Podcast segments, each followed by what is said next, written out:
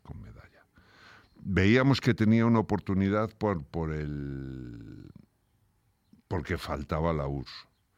Entonces ya era un puesto de medallas que no estaba. Entonces creíamos, nos veíamos capacitados eh, como para conseguir algo grande. Ahora llegar a la final no lo soñábamos en la vida. Y, bueno, y, entonces fue el partido a partido el que nos fue llevando a, llegar a eso, ¿no? Pero, pero, pero en nuestro interior sabíamos que, que podíamos hacer algo, algo grande. Nunca, nunca el, llegar a la final, pero sí, sí el estar, no sé, en unas semifinales luchando, incluso pudiendo llegar a un tercer cuarto, por ejemplo. Yo por lo menos eh, no me di cuenta de lo que habíamos conseguido. Y cuando me di cuenta de lo que habíamos conseguido fue cuando llegué a mi Coruña natal de vacaciones eh, y eh, de repente en un parque, eh, normalmente en los parques los bancos son porterías. Han sido, son y serán siempre porterías. Pues de repente un chaval había cogido el banco, lo había puesto de pie y en el apoyabrazos estaba tirando un balón para que y había convertido la portería en una canasta. Y dije, joder, tío, esto fue el mayor hito que, se podía hacer. O sea, y, dije, algo ha cambiado gracias a esto.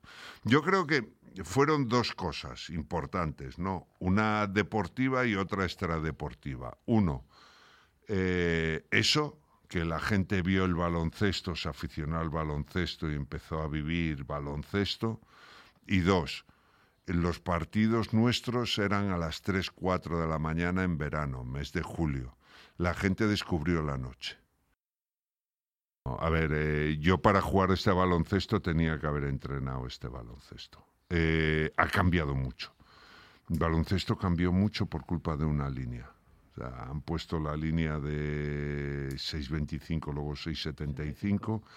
El campo se amplió, los jugadores están por fuera de esa línea y los pivos pudimos hacer, pudimos hacer un juego completamente distinto. Ten en cuenta que sin la línea, a ver, yo no podía estar dentro de la zona porque era tres segundos y además los pitaban tres segundos. No es como ahora que puedes coger la posición y luego una vez que te dan el balón empieza a contar los tres segundos, entonces te pitaban simplemente por estar pisando. Yo no podía estar dentro de la zona, con lo cual tenía que estar fuera.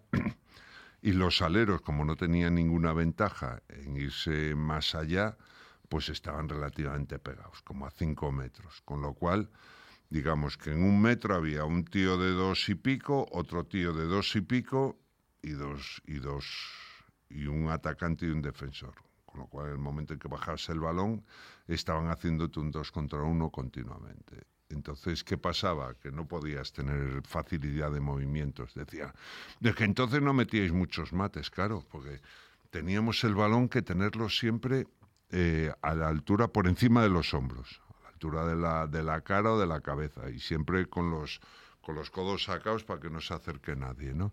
Y, y, a partir de aquí es difícil saltar y meter, no como ahora, que es casi todos los mates, si te fijas, son bajando el balón y haciendo tal, porque te da mucho más impulso y llegas mucho más rápido arriba.